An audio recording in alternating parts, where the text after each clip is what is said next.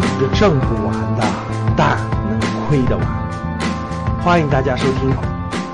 你生活在中国，我可以明确告诉你，首先要解决以下三个问题啊。第一个，六个月的家庭生活费的活期存款，六个月的家庭生活费的活期存款，这是最基本的。如果这个都没有完成，我希望你先努力工作，先把你的活期存款。甭管它放在支付宝里还是放在那啥的，你的家庭，我们以家庭为例啊。你说老师，我一个人吃饱了不饿，那我不管你，你的年龄太轻了。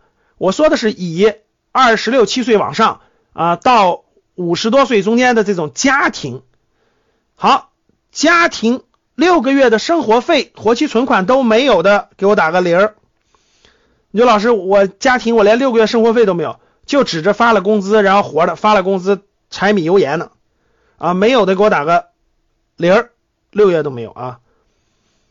第二，十二个月家庭生活费的定期存款，就是你谈何家庭资产配置呢？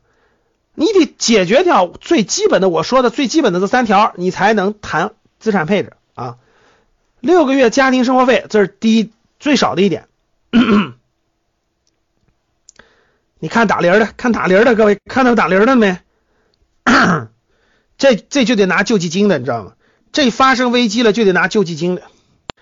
十二个月家庭生活费的定期存款，就银行的定期存款要有十二个月的家庭生活费，就是你先攒钱，先攒，先把这笔钱腾出来。十二个月，假设你们家生活费是五千块钱，那你先攒个六万块钱定期存款放那儿别动。哎，教室里的管家，教室里各位太太，教室里的各位太太。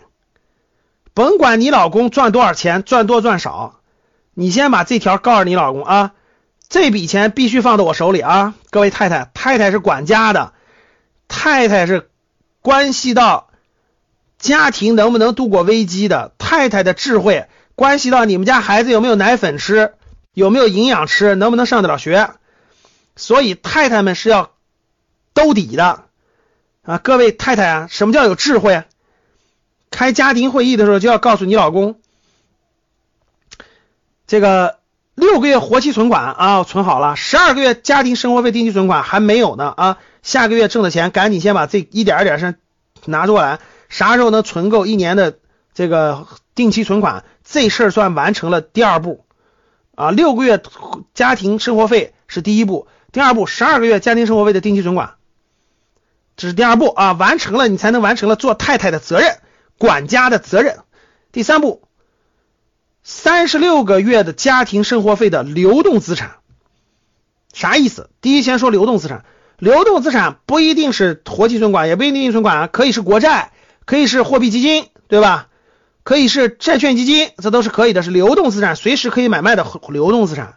长期债、长期存债基金、货币基金、定期存款、国债、银行理财等等等等。这都叫做流动资产啊，现金流动资产。流动资产达到多少？三十六个月的家庭生活费。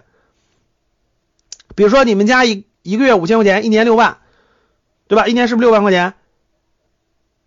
三年的就三十六个月，不就三年的吗？啊，三年的流动资产，连这三件事都没有准备完，你别的就不要谈了，各位啊。老师，我还炒个房子吧，这个这个。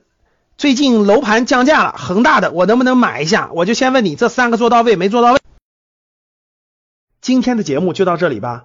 如果你想系统学习财商知识，提升自己的理财能力，领取免费学习的课件，请添加班主任。我们下期见。